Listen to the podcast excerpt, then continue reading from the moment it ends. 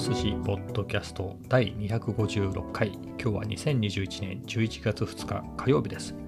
もうね時刻はほぼ今日も終わりで11時54分かな、えーと、アナログ時計で見てるんで。あまあアナログ時計といってもあの Apple Watch シリーズ6の、えー、アナログ時計の文字盤で見てるっていう意味のアナログ時計なんですが、えー、そんな感じで今夜も始めたいと思います。まあ今日はね何だろうな。えー、まず悲しいことで言うと今日カフェ散歩に出かけようとした時にえっ、ー、とねピークデザインのストラップがないことに気づいたんですね。あのカメラのストラップですね。なんでなくなったかっていうとななんでなくなったかっていうかピークデザインのストラップっていうのはこのワンタッチツータッチかな、えー、両端でつけたり外したりするんで。で簡単に、えー、ストラップが外せるんですね。で僕は動画がメインなので動画を撮るときは三脚なんか使って特にねやるときはストラップって邪魔なんですよ。で、えー、あとはしまったりするときもね、えー、邪魔だったりするので外してでもやっぱ持ち歩くときは不安ですよね。というわけで、えー、そういうのがねワンタッチで付け外しできるっていうのがピークデザインのすごく魅力で、え、結構最近だと定番のストラップなのかなと思うんですが、えー、これをつけてたんですけど、まあ今日ね、見たらなくなってて、どこにもないんですよ。で、ふっとどこで外したかなって考えると、昨日健康診断でね、銀座に行って、多分ね、僕、銀座、日比,、えーと、日比谷駅から銀座に向かったんですけれど、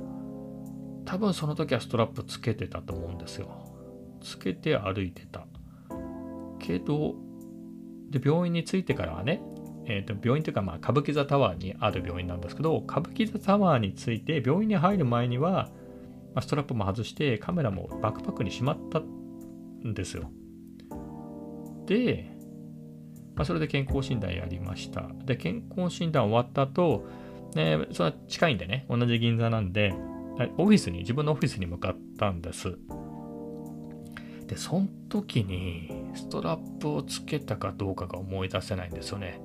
多分つけてなかった気がするんですよ。まあ、すぐそこだし、撮りながら歩いてね、もうずっと撮るんだってなれば、まあ、ずっとって回しっぱなしじゃないですけど、かなりね、あんなシーン、こんなシーンっていうのを見つけたらすぐ撮るってなると、もう手に持っちゃってた方がいいんで、そういうそういう場合はストラップない方が、えー、取り回しがいいんで、多分つけないでオフィスに向かった記憶があるんですよね。うん。っていう中で、まあ、オフィスに着いてからは、あの、ちょっと充電がね、あの、歌舞伎座にのタワーに入る前に撮ってて、電源を切り忘れてたんですよ。で、アルファ 7C って、あの、僕シューティンググリップ使ってるんですけど、純正の。それ、リモコンの機能がついてて、で、リモコンをオンにしとくと、あの、アルファ 7C の方の設定でリモコンソースありにしとくと、Bluetooth のね、オートパワーオフが効かないんですよ。ちゅうことで結構これやらかしてるんですけど、なんかね、最後に、最後のクリップを取った時に電源を消すの忘れてて、まあ、だから、検査が終わった後、健康診断が終わった後、カメラを取り出した時に熱くてびっくりしたんですけど、電源がずっと入りっぱなしで、あの、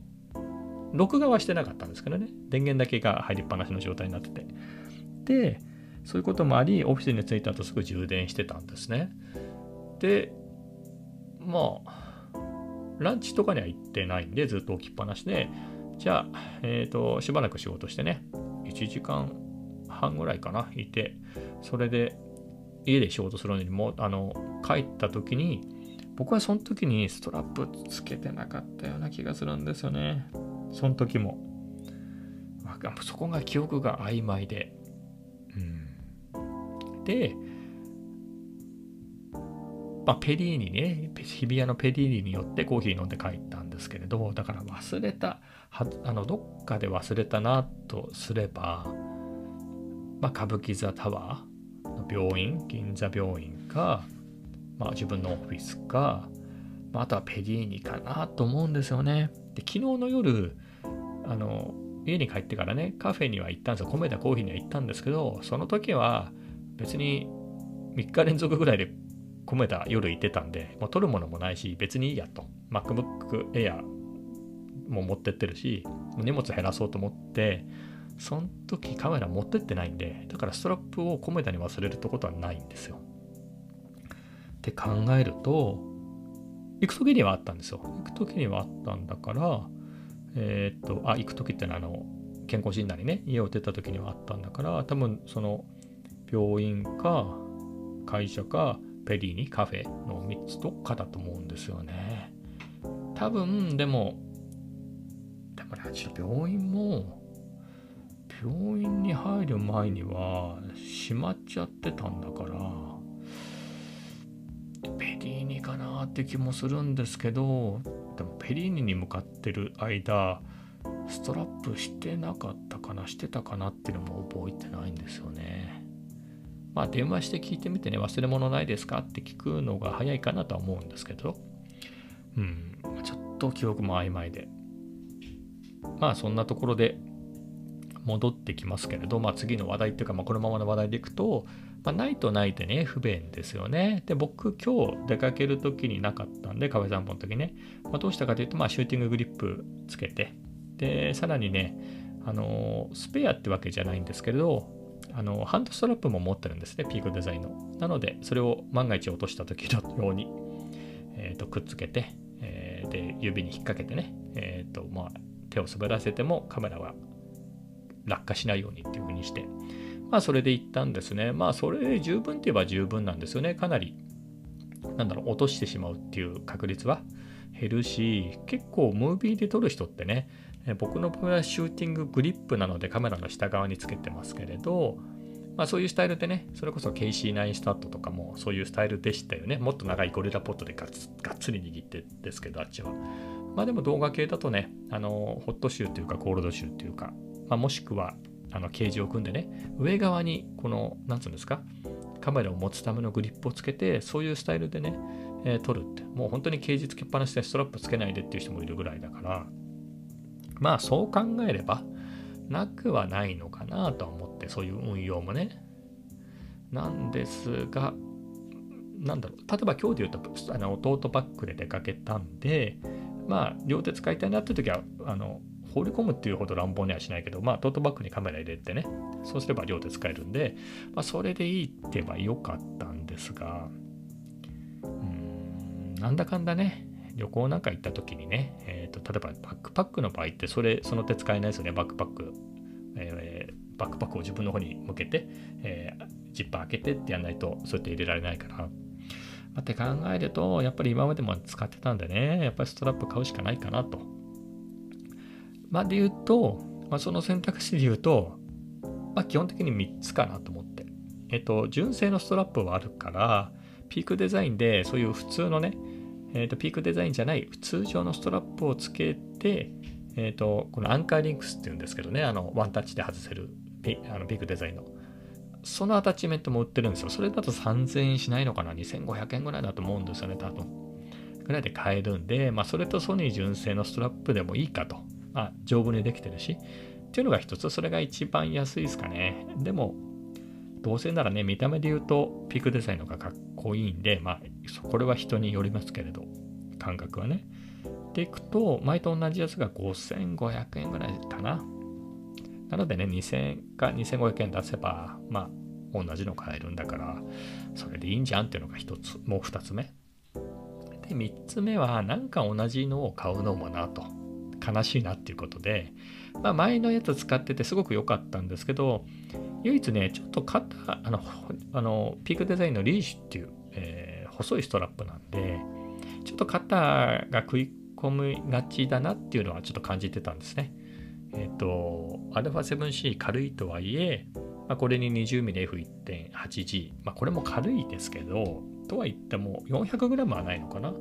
まあ、ぐらいですけど、さらにシューティンググリップもつけて、で、マイクの受信機もついててみたいになると、まあ、なんだかんだちょっと重いですよ。1キロぐらいかな。とはいえね、えー、ちょっと重いなっていうのがあったので、まあ、軽くはならないんですけれど、ストラップをつけたらね、余計重くなるんで、ただ、あの、もうちょっと太めのストラップだとね、肩への食い込みもね、分散されるんで、ちょっと太い方が良かったかなみたいなのは、えー、ずっと思ってたので、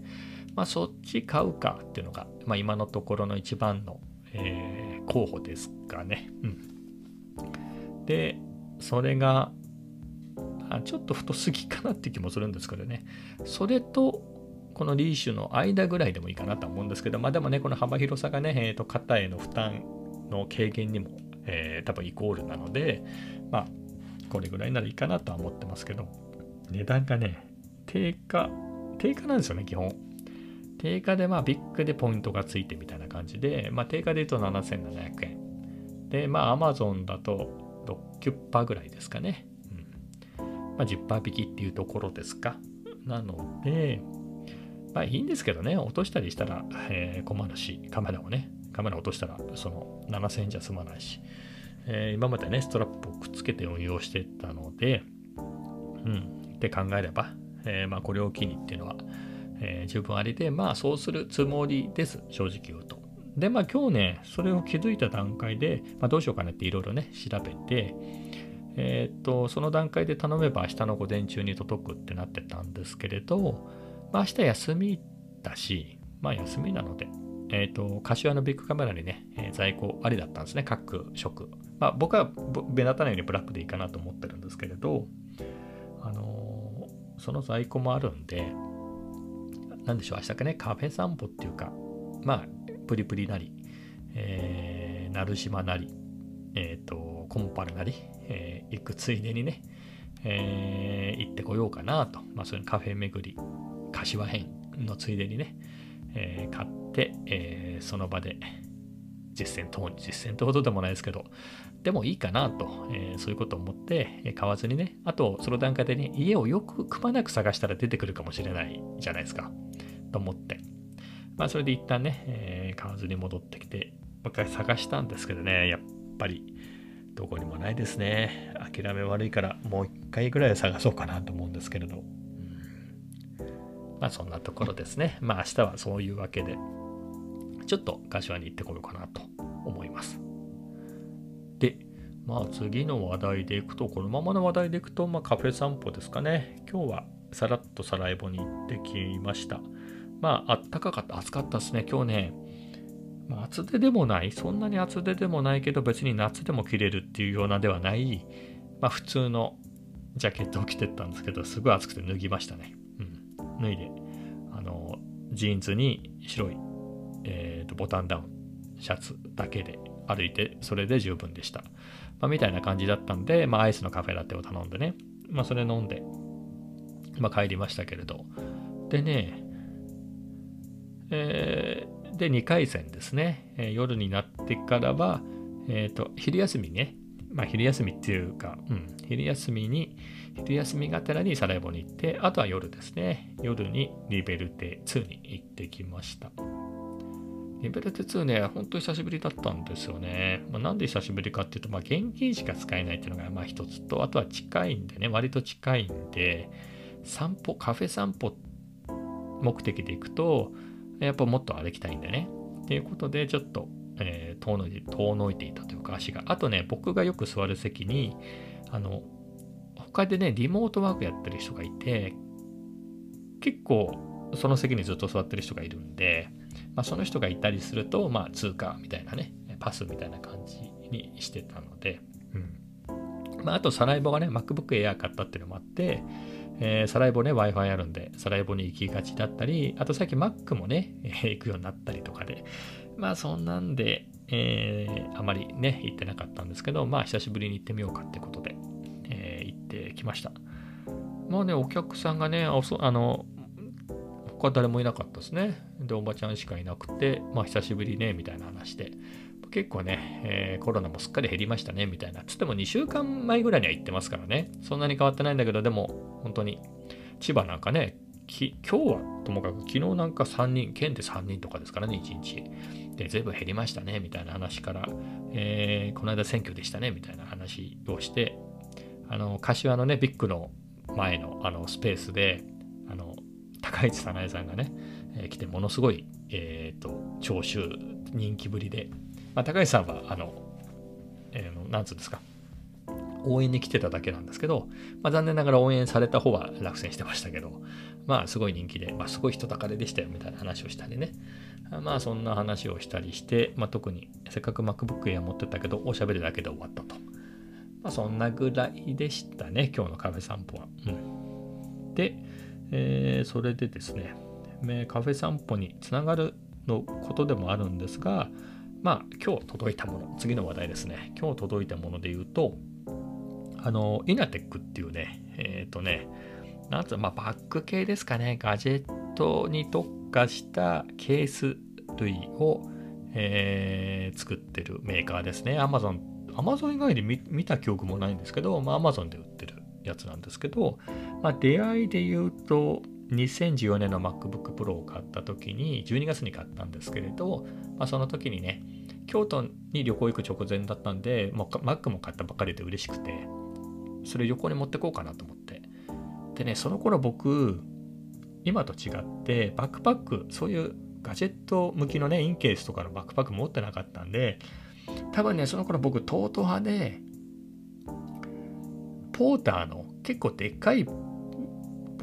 トートバッグを買ったばっかりだったんですよね。だからそこに MacBook 入れて持ってこうかなみたいな思ってて、そのまま入れるとね、そういうパッドとかが入ってるような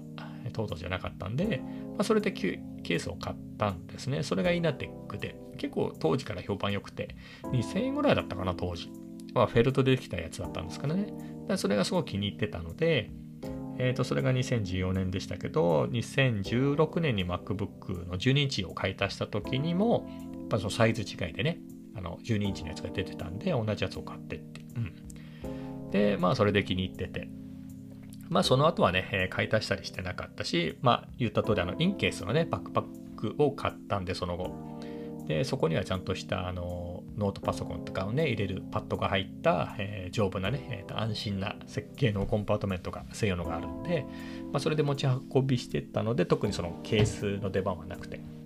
ただ MacBook 中にね、最近もう売っちゃいましたけど、あの今年に入ってね、えっ、ー、と、ちょこちょこ持ち出して、カフェにね、持ち出してっていう風にした時には、まあそのまま持ってくのもなんなので、そのインケースのね、インケースじゃないや、イナテックのケースに入れて持ち運んでたこともあり、で、今回ね、MacBook Air を買って、えっ、ー、と、この MacBook Air ね、まあ、この MacBook Air に限らないですけど、その M1 の MacBook は13インチしかないので、で、その12インチ用の MacBook のケースだと全然入んないですと。で、15インチだとでかすぎます。っていうので、まあ、これ用に新しく買おうかなと。で、前のやつはね、フェルトで薄かったので、えー、新しいやつ。なんかね、これ、なんでしょう。結構ひびが、あの、スクリーンにひびが入るみたいなトラブルがあるみたいなのを、ちょっと前にニュースで見たんですね。まあ、これはフィルムを貼ってるからじゃないかとか、え、ー、と、もしくは、キーなんてキーボードカバーに圧迫圧迫されるんじゃないかとかそういうのをつけてるからっていうので、まあ、僕はそういうのつけないようにしているんですが、まあ、ちょっと不安だなっていうことでね買ったばっかりで。というわけでその今までの薄いね前使ってたような薄いやつじゃなくてそこそこパッドが入ってて保護してくれそうなケースにしようってことでイナテックの、えー、ケースを買ったそれが先週でで、まあ、それでね、まあ、なんでそのケース買ったかっていうとインケースのバックパックで持ち運ぶときには別にいらないですね。あのパッドがちゃんとついて保護してくれる、えー、あの入れる場所があるんで。なんですけど、トートもね、結構使ってて、手軽ですよね、トート。まあ、近所だし。えー、ということで、えー、トートで出歩きたいなと。そういう時には、トートはね、本当に LLB のトートなんで、別にパッドも何もなくて、そのまま入れていくわけにはいかないので、えー、そういうそういうわけでイナテックのね、えー、ケースを買いました。まあ、それが先週でしたと。で、そういう時に、まあ、トートバッグに MacBook Air だけっていうわけじゃなくてね、えー、なんだかんだね、えー、いろいろなものを、えー、持ち歩いてました。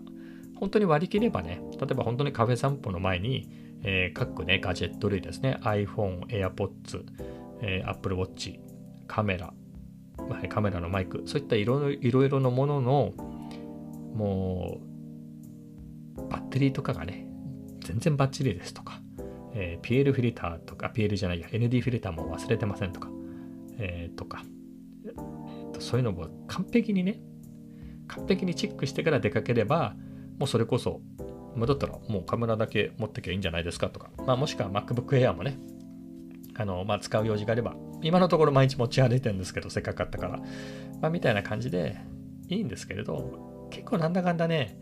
えー、何か一つ忘れたりするんですよ。なんか AirPods Pro の充電を忘れていただとか、あ、カメラの充電がそんなになかったとか、まあ、カメラはそんなでもないですけれど、でもね、意外と使おうと思って充電がなくてみたいなことってあって、AirPods Pro なんか結構ありましたね。何日か使ってて、あれもそうそうね、あのー、なんつうんでしょう。結構持つんですよね。2、3時間持って、かつケースに入れとくと、またそっちから充電して、また何時間も使えたりして、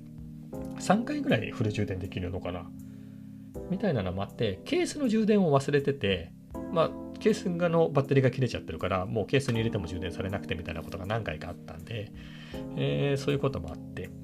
えっと、いろんな充電ケーブルとかね、そういうのとか、えー、ND フィルターであったりとか、まあ、そういったものをね、えー、持ち歩くようにしてたりして、そういう時に、もう、本当ケーブルが増えちゃって、あの、マイクがね、今年買った、今年新発売のソニーのワイヤレスマイクなのにもかかわらずマイクロ USB だったりするんで、そのケーブルも持ってたり、えっ、ー、と、USB-C to USB-C のケーブル。あとはね、α7C が PD 充電対応してないんですね。USB-C では充電できるんだけど、PD だと逆に充電できなくなるんで、あの、USB-A to USB-C の、えー、充電するケーブルとか、まあ、他にもね、あの iPhone 充電する USB-C to Lightning とか Apple Watch のケーブルとかもわざわざ今日はこれがいるこれがいないっていうふうにはやらないで、まあ、全部まとめて持ち歩いてたんでまあそういうのとかね。あとモバイルバッテリーとか。っていうのでそんなの一度に入るようなものが持ってなかったので小分けにしてね、まあ、充電ケーブル類プラスモバイルバッテリーとでこっちはえっ、ー、と、まあ、カメラ関係のものっていう感じくくりでまあ、巾着にね、付属の巾着にマイクが入ってて、で、それをまた別な大きな巾着の中に、えー、ND フィルターと一緒に入れたりとか、まあ、みたいなことをしたり、まあ、いろいろやってたんですけれど、まあ、結構ね、そうやって散らばってるとまた忘れたりなくしたりするんで、そういうのをまとめたいなと思って、まあ、ガジェットポーチっていうやつですね。うん。まあ、そこそこの大きさで、そんなに大きいってことでもないですけど、まあ、バックインバックで、えー、仕切りもいっぱいあって、まあ、ケーブルであったり、まあ、それこそモバイルバッテリーとか、あとは今時のね、えー、外付けのモバイルの SSD なんかちっちゃいですからね、そういうのがさっと入るようなポケットがいくつもあったりっていうので、まあ、そうやって大さ、なんていうんですか、オーガナイズ、えー、しやすいような、え、やつがイナテックで出ててね、しかもそれが昨日タイムセールだったんで、昨日まで。えー、ということで駆け込みでそれを買いまして、あ、一昨日か買ったのは、それが今日届いて、えー、それをね、非常にいいですね、今も触ってて、えーと、ジッパーを開け閉めする音が聞こえてるかと思うんですけど、まあ、みたいな感じで、まあ、これを買ったんで、まあ、早速出かけて、まあ、あの壁散歩に持ってったんですけど、まあ、その時にね、あの最初に話題にしたストラップがないことに気づいたっていう話なんですけれど、まあ、これやっぱり楽ですね。今日届いたばっかりなんで、あの今日はね、トートで出かけたんで、まあ、ここにね、一通り必要なものが全部入れて、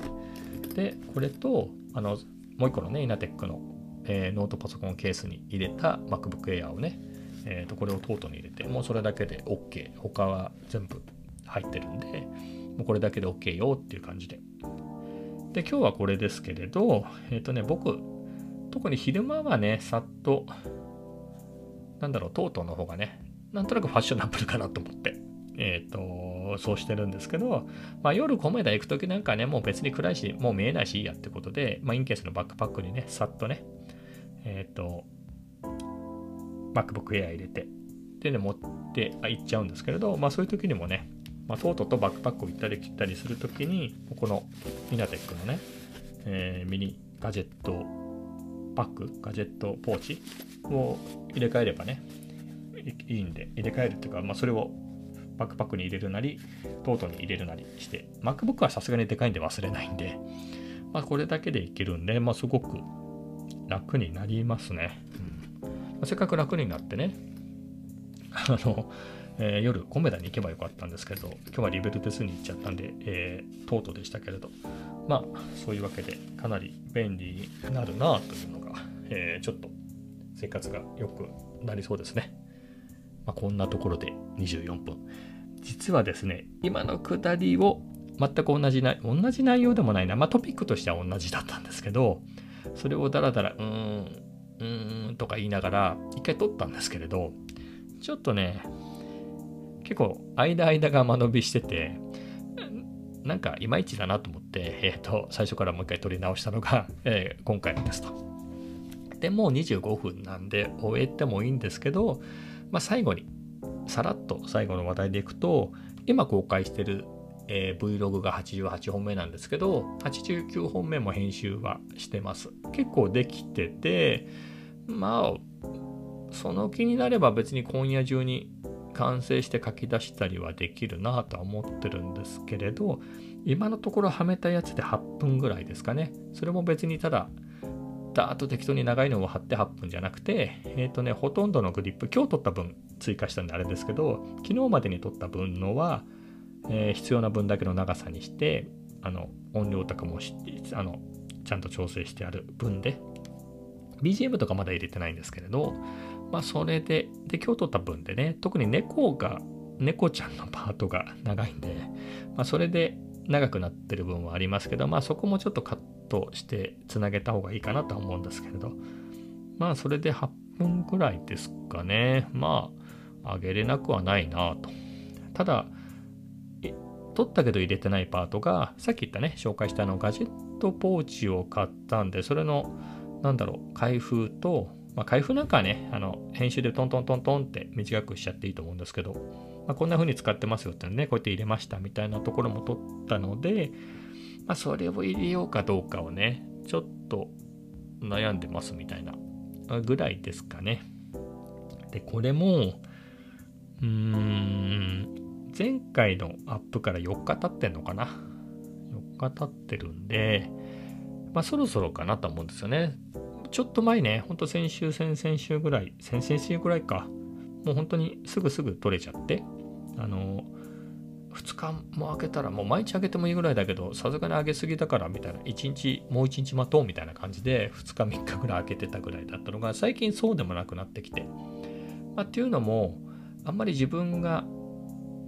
バーンと自撮りして喋り続けるって、まあ、尺を稼ぐ的にはすごい楽なんですけれど、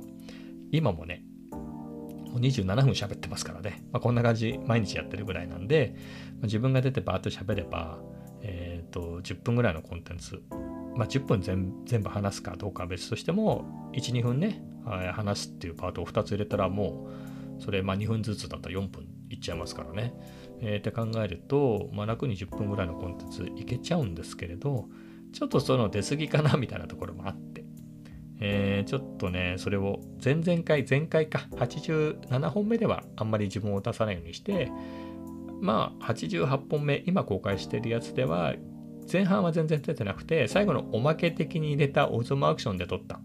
えー、取り歩きのところですね。まあ、大体あの後半にかけて離脱してっちゃうんでね、最初のところでガーンと減って、でなので、もう最後のパートまで見てる人は、まあ別にいいだろうと。えー、よっぽど好きなんだろうということで、えー、そこにね、えーと、僕の自撮り自撮りしながらこう DJI アクション2について語るみたいなパートを入れたんでまあそれ入れましたけれどまあみたいなとこまでねそこも入れてやっと6分でしたかね前回のって、えー、ぐらいなのであんまり尺がないんで、まあ、別に無理しないでねあの喋るパートもなくてイメージっぽいクリップだけをつなげて3分で終わってもいいかなっていう気はしてるんですが。とはいええー、意外と喋ったパートも入ってたりしてこれを喋ったパートは全部抜かしてイメージっぽいのだけでいくかまあそんなこと言わずに全部入れたらなのかちょっとねその辺を 悩んでうだうだやってますまあ明日も休みなんでね今日は夜更かしして、えー、編集を進めようかなとかは思ってますけれどまあそんなこんなで30分ぐらい喋ったのでえー、そろそろね、お別れにします。それではまた明日。